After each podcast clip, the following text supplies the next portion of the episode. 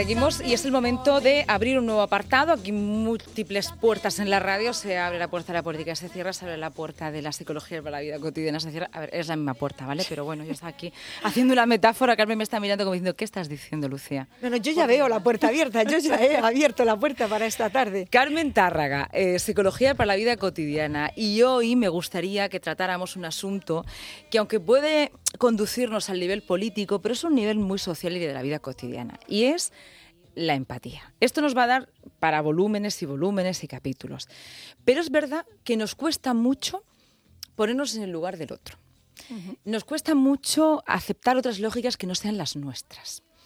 Em, y eso hace que la vida creo que sea más compleja en los pequeños entornos, tanto familiares, laborales, en la calle, y por supuesto en la política, ¿no? Estábamos hablando con César Nebot y me traigo un poco también esa metáfora, ¿no? Cada uno lleva su discurso, su relato, parece que es mucho más identitario así todo y más fuerte, pero es imposible llegar a, acuerdos. Y yo quería que Carmen, como un oasis en el desierto, nos dijeras cómo ser más empáticos. La beduina ha llegado. pues mirar, ¿Se puede la empatía, claro, es una habilidad, os cuento, sí. Es más, incluso lo podríamos disfrutar como un valor para este año que comienza, ¿vale? Tenemos la empatía. Ya ahora, sí, sí, yo ya 2020, yo ya estoy con una previsión de futuro, Lucía, que estoy en noviembre y yo ya como si estuviera en 2020. Entre César Nebot, que me ha dicho que todo empieza dentro de 15 días, y tú después de 15 días, esto es, pues una visión de futuro. Somos personas con, disfrutando el presente con visión de futuro.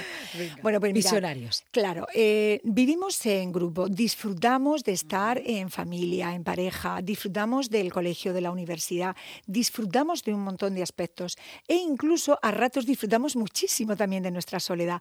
Pero como somos seres sociales, necesitamos esa empatía. Sin esa empatía, ¿a dónde vamos? A enfadarnos al conflicto y a no resolver nada.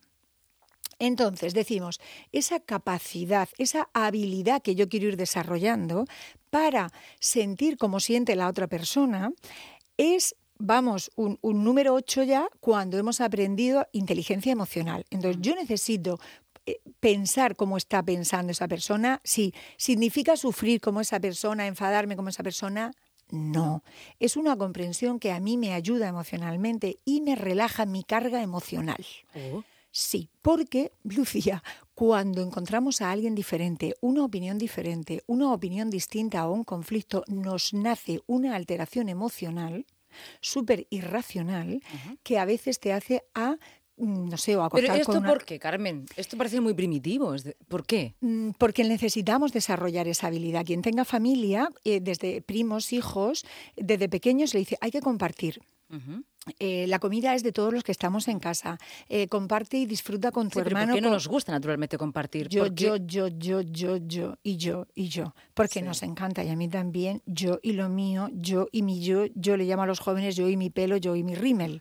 Es decir, yo, yo y yo. Sí, hasta que llega el momento que es yo mis ideas, mis ideas y yo. Claro. ¿Qué ocurre? Pues que eso es precioso si viviéramos en una isla desierta y sin nadie más. Pero como hemos dicho, que nos encanta y disfrutamos de muchísimos encuentros con otras personas, esta habilidad hay que trabajarla. Entonces necesito saber escuchar. Para mí es clave dar valor a la persona valor que no precio. Cada persona tiene su dignidad, tiene su ser, tiene su manera de pensar, sus creencias y eso hay que respetarlo. Una cosa muy bonita es que luego vamos a aprender que yo puedo cambiar una opinión, yo puedo cambiar, pero no me la va a imponer nadie. ¿Vale? La palabra convencer etimológicamente es vencer con. Es a la par, es disfruto de tu compañía, disfruto de, tus, eh, de tus ideas. Cuando aparece el conflicto, que es lo que tú opinas, por ejemplo, me da igual que sea del aire acondicionado, que sea de un tema social, da igual. En el momento que alguien piensa distinto a mí, yo ya me enfado. Ya, pero es que esto está sucediendo en la vida cotidiana continuamente. Vuelve un poco a la actualidad del día y por eso te necesitamos como agua de mayo, eh, porque en redes sociales yo sí he visto eh, de los típicos memes, ¿no? En plan de, vaya unas comidas de Navidad tras, la, tras los resultados electorales, ¿cómo van a ser esas cenas, no? Porque, bueno, pues eh, está todo muy polarizado, crispado incluso. Claro, es que emocionalmente... crispado pudiendo ser empáticos, ¿por qué? Por esa parte de que solo quiero creer y me creo lo que yo pienso.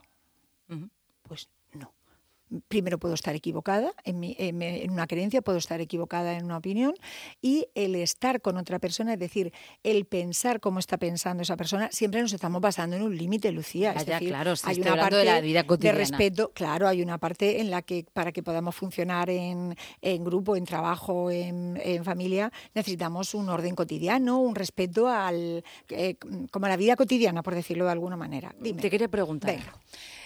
No sé si crees que se nos está induciendo a cierta agresividad como un valor de éxito. Lo vemos en televisión, en las series, hasta en la música, la rigidez, eh, la fortaleza, esa fortaleza de que contigo nadie pueda, tú eres el mejor, tú eres el primero, la primera, eh, cuando tú hablas sobre el pan, esto es muy inducido. Desde los valores de la autoestima no nos sirven para nada. La, televisión, desde la televisión, incluso los talent shows, los estamos viendo, ¿no? No, no, pero no, no, no habría, es decir, la parte individual y personal significa que una persona puede opinar, puede hacer y lo, que, lo que vea oportuno, pero la agresividad no, porque hemos dicho que toda violencia, sea física, sea verbal, sea gestual, toda violencia produce daño, toda violencia, un gesto produce daño. Lo contrario del daño es el bienestar. Es decir, cuando algo no me daña, me produce bien. ¿Qué queremos? Cosas que nos produzcan bien. Entonces, agresividad, nada. ¿Qué dice la autoestima? Observar siempre, compararme, no, porque es imposible ser el primero. Siempre habrá alguien que hable mejor, que sea más alta, más bajo. o sea, la comparación es absolutamente em, horrorosa para nuestro autoconcepto, porque es verdad, somos 7.500 millones de personas en el planeta Tierra. No puedo ser la, más depresiva, la más colaboradora, es que no puedo, es que somos 7.500 millones. Nos convendría más la unión y la empatía que la competencia. Claro. Pero en cambio, claro. la competencia es un hecho que a lo mejor estamos viendo en medios de comunicación, pero como valor a trabajar, a reforzar en nuestro entorno cotidiano, laboral, afectivo, el disfrutar, el resolver conflictos, el, el, mejorar, el buscar soluciones. Os tengo que recordar que desde la rabia y desde el enfado no resolvemos nada, ¿de acuerdo? Desde la sorpresa como la semana pasada. Ah, muy buena memoria. muy bien, Lucía, muy bien.